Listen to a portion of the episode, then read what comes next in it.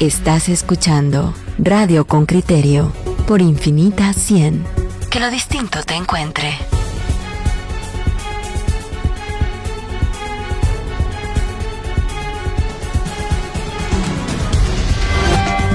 Esto es El Debate con Criterio.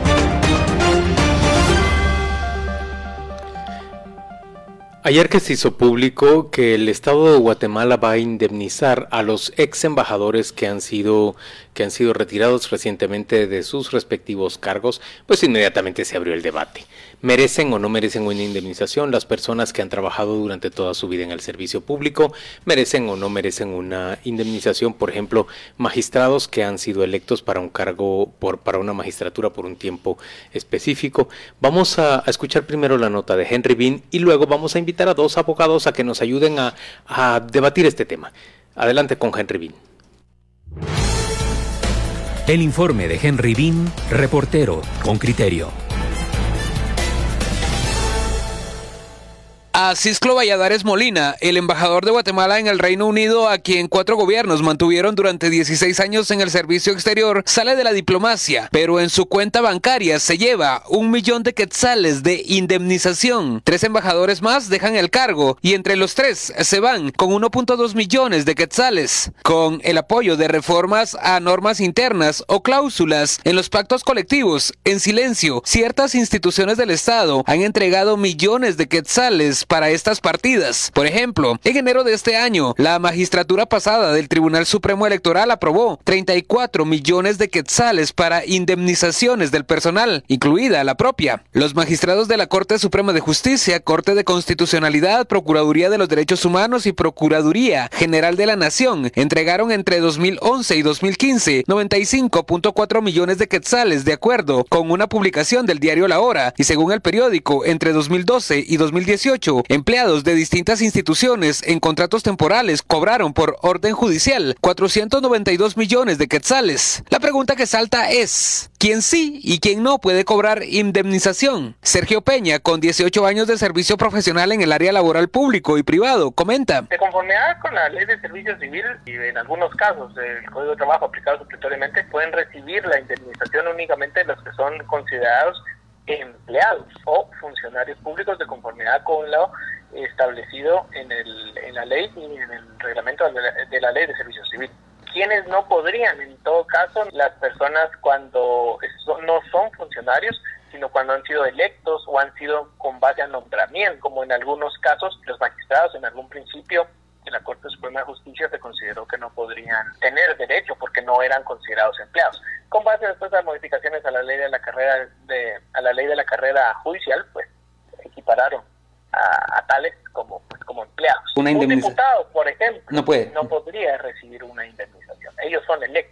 El pacto colectivo del organismo judicial establece indemnización a funcionarios cuando culmine su gestión, renuncia o por muerte transferida a familiar. Y entonces, si los alcaldes son electos, ¿por qué ellos sí reciben este pago? Tono Coro, exalcalde de Santa Catarina Pinul, cobró 3.4 millones de quetzales por los 15 años que dirigió la comuna. Marvin de León, director de la Asociación Nacional de Municipalidades. En primer lugar, eh, es un derecho adquirido muchas veces a través de los pactos colectivos. Recordemos que el alcalde municipal sí, digamos, se convierte en un trabajador municipal. Estaba presupuestado bajo el renglón 011 porque es cuenta de antes. Entonces, pero regularmente los pactos colectivos manejan una indemnización universal. Entonces ahí significa que renuncie o lo despidan, tiene la misma ventaja. Los concejales no pueden aplicar a este beneficio porque no son trabajadores municipales, son ad honorem y se compensa con dietas. El laboralista añade. El alcalde sí, porque entra dentro de la categoría de funcionario.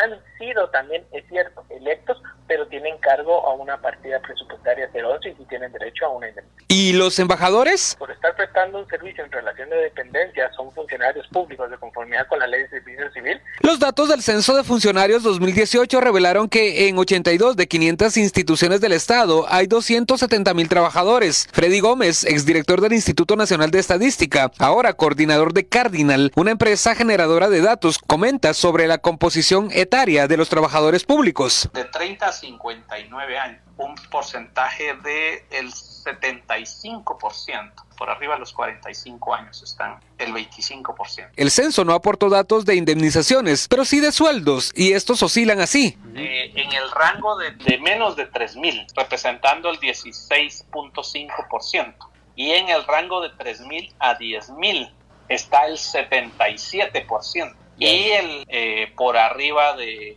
de 30 mil a 40 mil. Solo fueron 240 personas y ese sí es casi el 0.08. La indemnización se calcula por el tiempo y el sueldo de vengado del trabajador en la institución. Henry Bean, Radio con Criterio.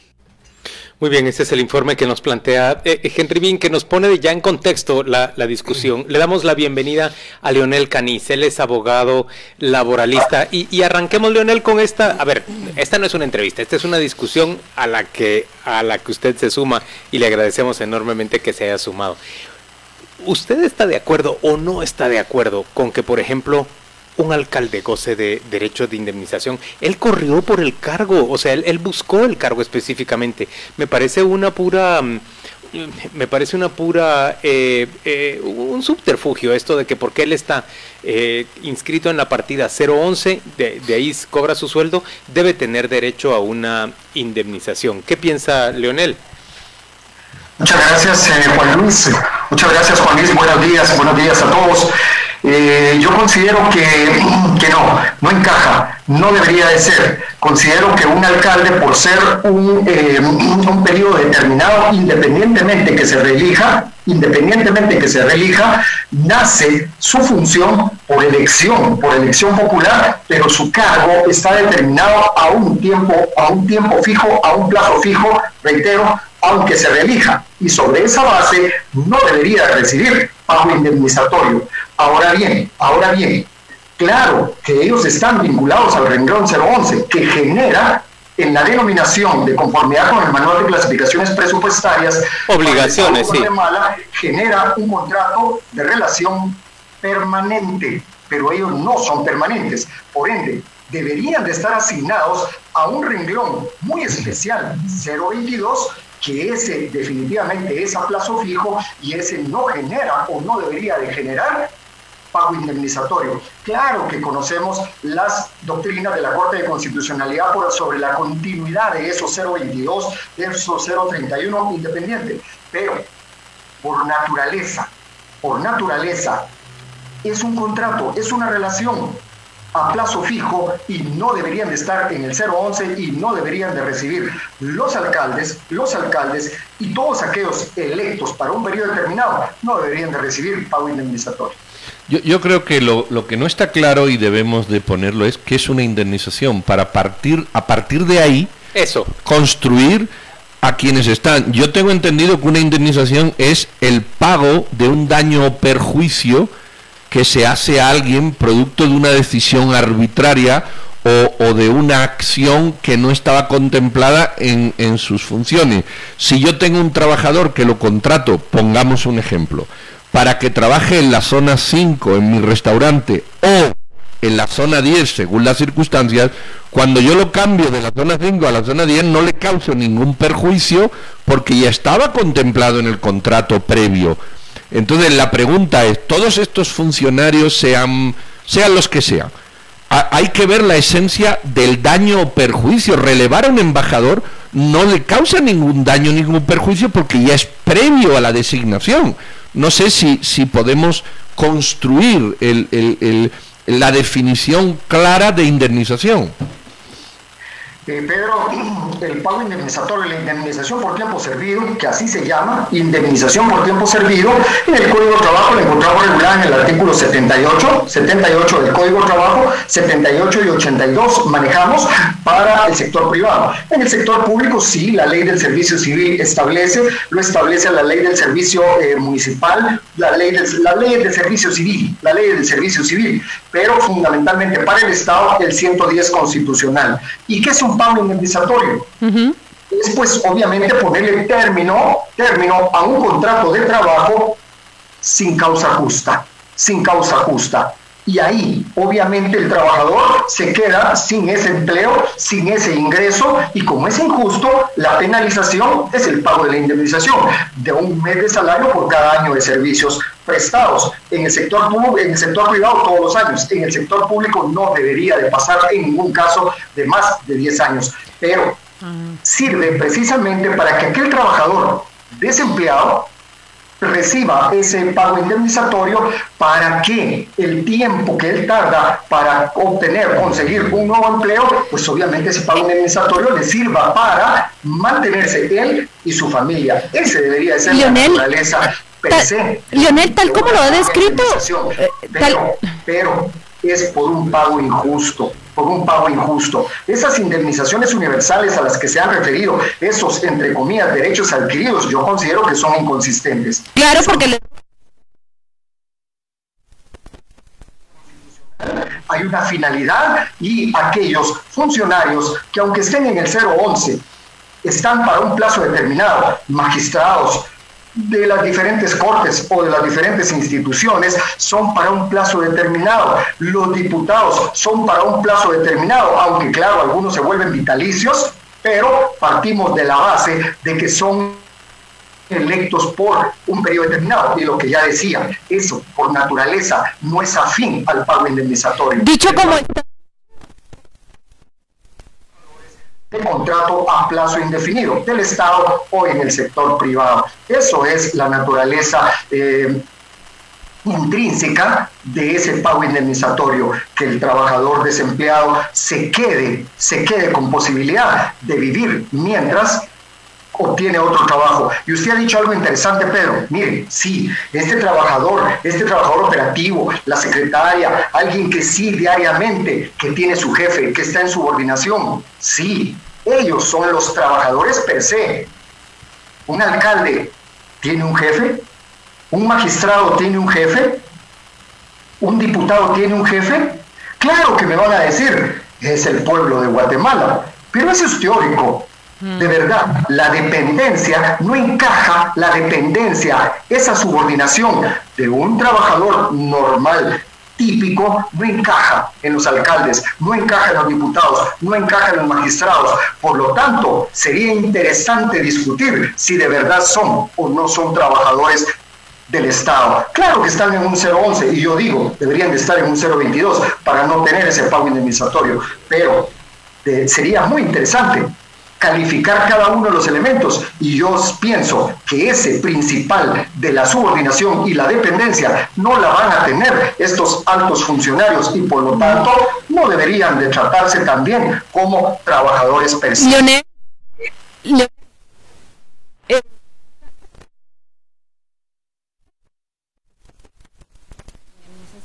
Por ejemplo, eh, que digan que no existe causa para la destitución. La edad del embajador, en el caso concreto que estamos analizando, lo motivaba. Eh, la limitación de los 10 años que está escrita en nuestras leyes, pues de alguna manera garantiza que no exista una mm, arbitrariedad a la hora de calcular esas indemnizaciones. ¿Hay manera de recurrir contra esa decisión que ha tomado el servicio exterior? ¿Hay manera de presentar esos argumentos que usted ha dicho que pues no, no, no fue injustificado, que no merecía eh, por, a Cisco Valladares esta indemnización por ahí de razones entre todas las que usted ha mencionado? Ok, este, en el caso de los embajadores, las delegaciones, las embajadas son permanentes, claro que pueden ser temporales también, pero por naturaleza son permanentes. Y el embajador sí está bajo la subordinación y está bajo la autoridad del canciller o del jefe del Ejecutivo, por conducto obviamente del canciller, pero está bajo la subordinación de ellos. Yo pienso y considero que los embajadores sí configuran esa calidad de trabajador y ellos están en el 011 y si son despedidos sin causa justa, yo consideraría que encajaría en, la, parte de la legalidad ese pago indemnizatorio, pero no con aquellos otros que ya comentamos. Eh, pero también preguntémonos, ¿qué es más, qué, qué, sería más eh, perjudicial para, para, para el Estado? Que al embajador eh, Asisclo Valladares, si ya tiene más de 70 años, lo hubieran puesto en situación de disponibilidad y pagarle vitaliciamente los dos tercios de su salario, como dice la ley del servicio diplomático, o mejor prescindir de él y pagarle, si es que corresponde, ese pago indemnizatorio. Porque también el, el, el, servicio diplomático está regido por una ley especial en sus relaciones laborales, voy a decir, aunque debería decir técnicamente una relación funcional de servicios, porque en el Estado no hay una relación laboral per se, es una relación funcional de servicios. Pero es que por eso es el punto, porque estamos en un positivismo jurídico.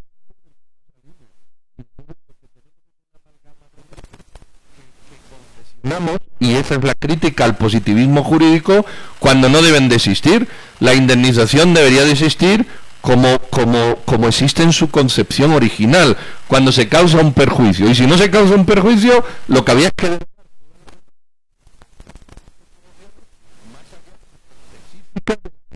de la indemnización.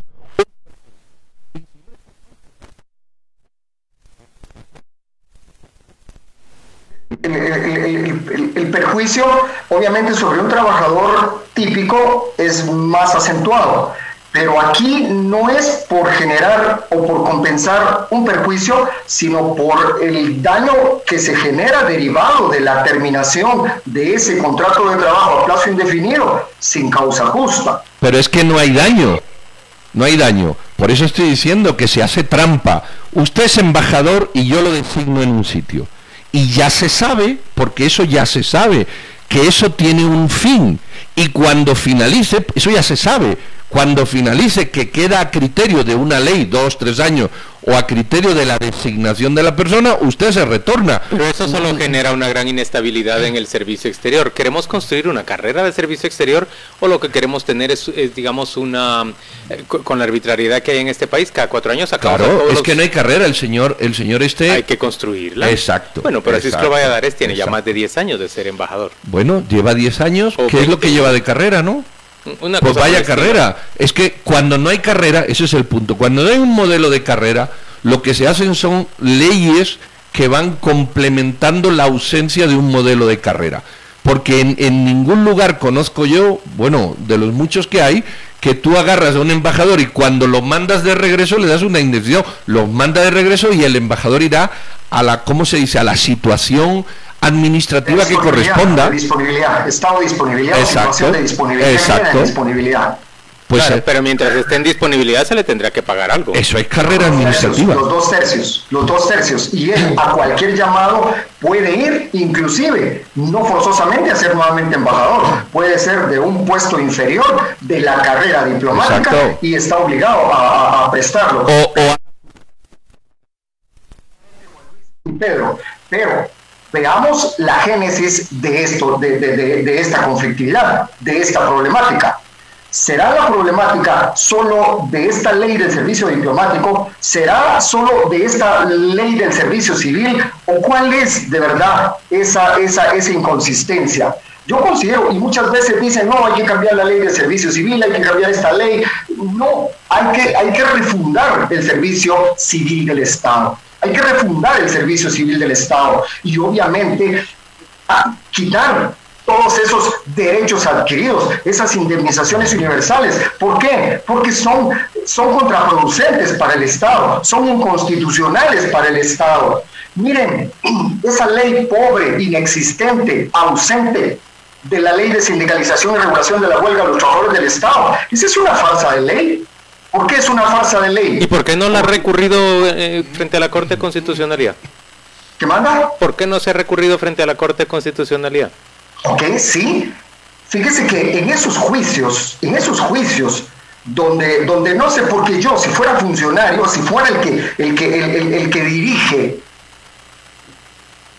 un consejo municipal, por ejemplo, yo refuto, yo digo, no, no hay que pagar ese pago indemnizatorio y que vaya al juicio. Congreso, junta directiva, no paguemos y que demanden. Y entonces allá plantear las inconstitucionalidades en caso concreto, en caso concreto, para que efectivamente por inconstitucionalidad no se determine ni se acceda al pago este indemnizatorio. Y fuera de ellos, claro, todos los ciudadanos podemos tener derecho de acción para interponer ante la Corte de Constitucionalidad inconstitucionalidades en contra de esos pactos colectivos del Congreso de la República, en contra inclusive de la ley del servicio civil del organismo legislativo, porque miren cómo es de,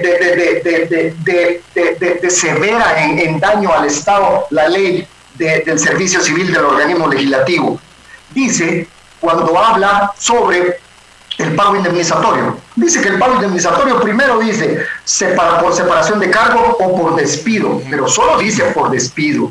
Solo dice por despido. Y luego hasta por renuncia en la ley, en la ley del, del servicio civil del organismo legislativo, en la ley.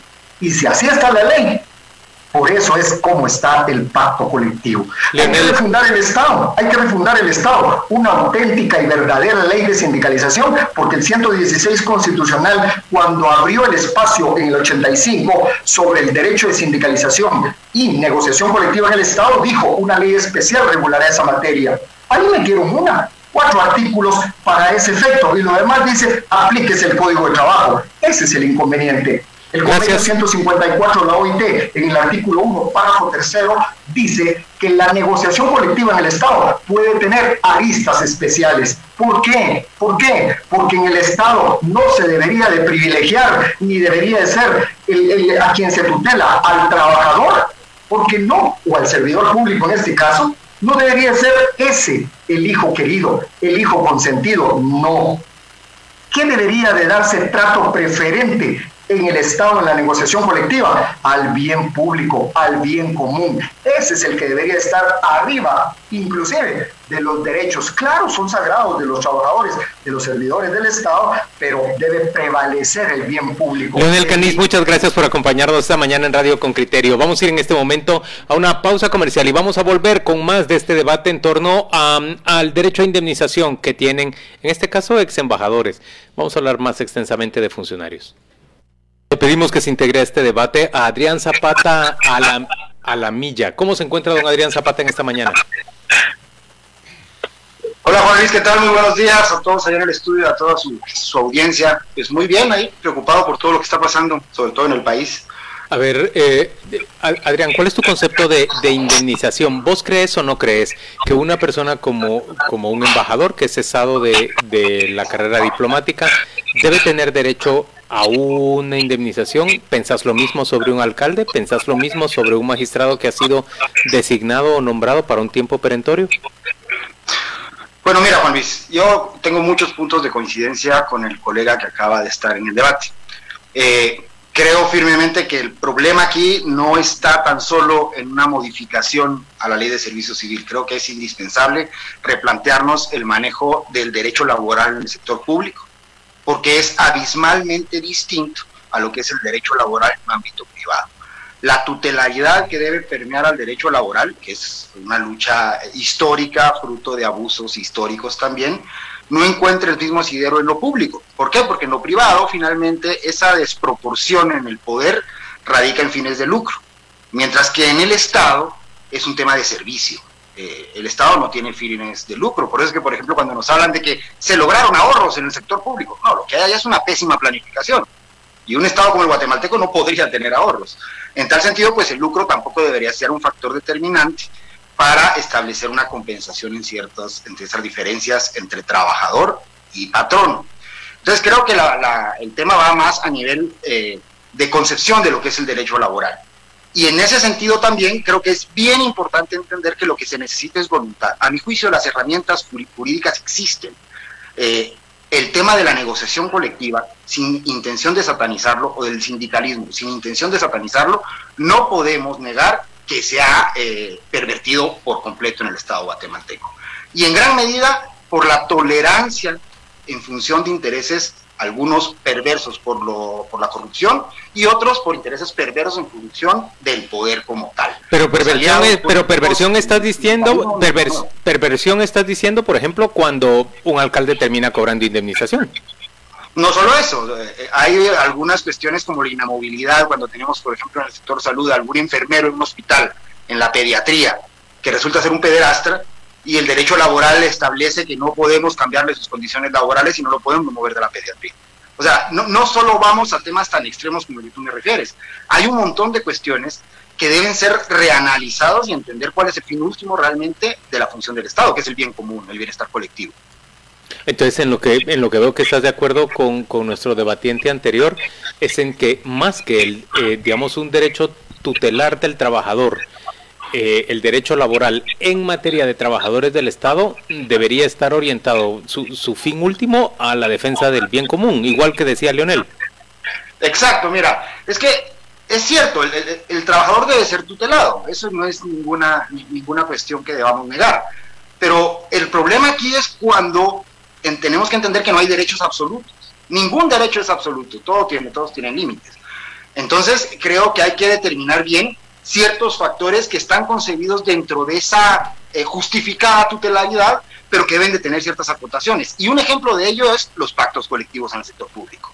El abuso que se ha cometido y por lo cual muchos incluso de los negociadores de alto nivel y las autoridades que definen esas, esas tolerancias, porque recordemos que el derecho de trabajo es, eh, es un derecho concebido como garantías mínimas susceptibles de ser superadas. Entonces, cuando hay tolerancia, como la indemnización universal, como aceptar ciertas cuestiones que no necesariamente están radicalmente prohibidas, pero como el derecho de trabajo permite una evolución en la dinámica normal, eh, tenemos que entender que allí también hay un límite, y es que justamente el Estado no tiene, en función de su fin último, que es el bien común, cómo afrontar para ciertos sectores beneficios desproporcionados, porque radicaría en el mismo antídoto el veneno. Es decir, el principio de igualdad es básico en el derecho de trabajo, pero si tú lo sectorizas en un, en un, solo, en un solo sector, va la redundancia, está, eso va en detrimento de otros trabajadores del Estado.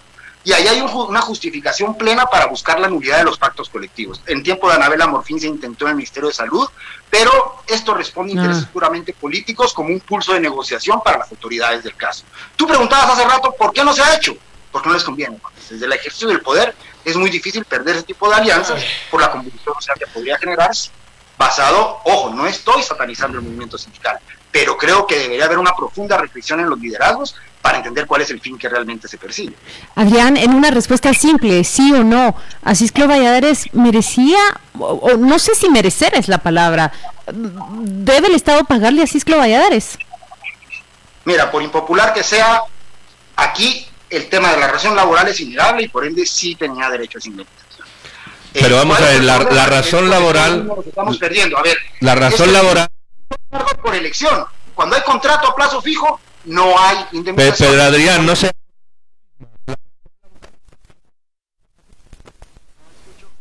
Decía que la razón es, es porque hay unas leyes que están mal hechas. No, no tenemos que ir necesariamente al cumplimiento de una ley que está mal hecha. Tenemos que ir a cuestionarnos si hay que anular ese tipo de leyes que permiten este tipo de indemnizaciones falsas. Esa es la historia. ¿Por qué mantener un Estado construido sobre leyes positivistas que lo que hacen es no tutelar los derechos que tienen que tutelar? No es tanto cumplir con la ley que hay, cuanto cuestionar la propia ley que hay. Mira, Pedro, lo que pasa es que hablar de positivismo en este caso es, no termino de entenderlo, porque la ley es clara y salvo que el ex embajador haya incurrido en causales de despido, o sea, manoseado la ley, o etcétera, que eso tendría que probarse, como tú lo has referido en un montón de ocasiones en otros temas. Pero establecer que si hay relación de trabajo hay derecho a indemnización, eso es algo que no depende del positivismo que se aplica en Claro, porque por- porque está mal interpretada la indemnización. La indemnización ¿Por qué? es ¿Por qué en este caso está mal interpretada, Pedro? No, no en este caso, si es que no estamos hablando de este caso. Estamos hablando una indemnización, que fue la primera pregunta que lanzó Juan Luis. ¿Qué es una indemnización? Conceptualmente, una indemnización es cuando se, amortigua un daño o perjuicio que se ha causado. Entonces, cuando tú estás trabajando en el servicio público y te mandan de embajador y se sabe, porque se sabe, que eso va a finalizar y vas a regresar, no cabe el concepto, la génesis de indemnización, salvo que te inventes otro concepto de indemnización. Ahora, si me dice, así están las leyes, claro, así están las leyes, pero de mal. Mira, Pedro, en este caso, cuando des- no, no tengo, no conozco a profundidad la ley del servicio exterior, pero mientras el trabajo que se pacta, mientras el nombramiento que tienes es por plazo indeterminado, así las condiciones se modifiquen, la relación laboral subsiste. No es el mismo caso cuando tú tienes un periodo, va la redundancia, perentorio, en el cual es sabido que es un contrato a plazo fijo, como los diputados, como los magistrados. Esos son contratos a plazo fijo. Como los fiscales, los fiscales generales, por ejemplo. Exacto. Tel Maldana, Tel, Tel Maldana no- cobró indemnización. No depende- pero no Doña depende Consuelo de va a cobrar. No sé. Esa es una, una confusión. Pero no, es que no importa cómo llegas.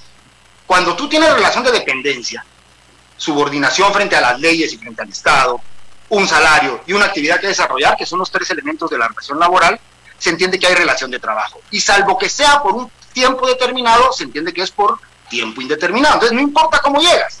Lo que importa es la concepción del tipo de relación que tienes. Si Sí, pero, pero Adrián, el punto es que está mal diseñado. Esa es la, la esen- No estamos discutiendo el cumplimiento, no estamos discutiendo ¿por qué las leyes. que- Yo no entiendo por qué está mal diseñado. Pues te lo voy a explicar. No. Fuera país. Y los regresan, jamás Porque el, el, el hecho de que tú salgas y de que a ti te regresen es algo normal incluido en tu función. No Pero tiene no, lo- por qué pero haber no los están regresando al país, sino los están despidiendo del sistema. Espera, Otro espera. punto, mira, mira Pedro. La cosa es que si a él lo están regresando para que quede en situación de, no sé, de llamado, no sé cómo decía el colega que se llama eso, De no están terminando la relación laboral. A él lo despidieron. Y ante un despido o una remoción, pues hay una terminación de relación laboral y por ende nace el derecho indemnizatorio. Ahora, si está concebido que él regresará y solo se le pagarán dos tercios de lo que se le pagaba, pero continúa hasta que llega a su jubilación, eso es otra historia. Entonces, no es que esté mal diseñado en este caso, por lo que yo entiendo. O sea, creo que el problema no es tanto de interpretación de la norma. En el caso concreto de los embajadores, que ahora nos ocupa, creo que ahí no se está cometiendo una injusticia en materia jurídica. Si queremos discutir la función o el desempeño del embajador, pues habrá una responsabilidad incluso de quien no lo removió, por causas justificadas.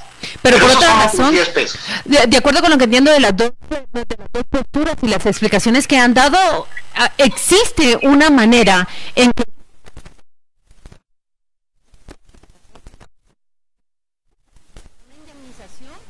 no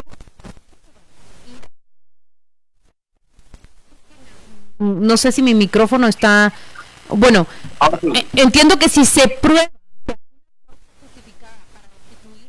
entonces el servicio exterior, entonces Ministerio de Relaciones Exteriores o el Estado se puede reservar el derecho de indemnizar a la persona. ¿Es así? No, por lo que alcancé a escuchar, no, Claudia. Si las condiciones en las que se dé el despido no se prueba que hay una justa causa, ojo, no estamos hablando desde lo moral o de lo que nos duela pagar Claro. esa cantidad en función del desempeño de algún funcionario. El punto es la prueba. Algún catedrático me decía a mí, el derecho es lindo, el problema es la prueba. Entonces, habrá que probarlo y seguir un debido proceso.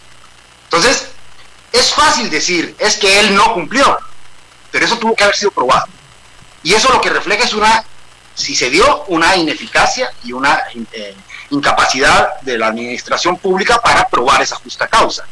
Ahora, si realmente se termina una relación y no se logra construir un caso, no se logra probar que él incurrió en alguna justa causa, pues el derecho a la indemnización nace.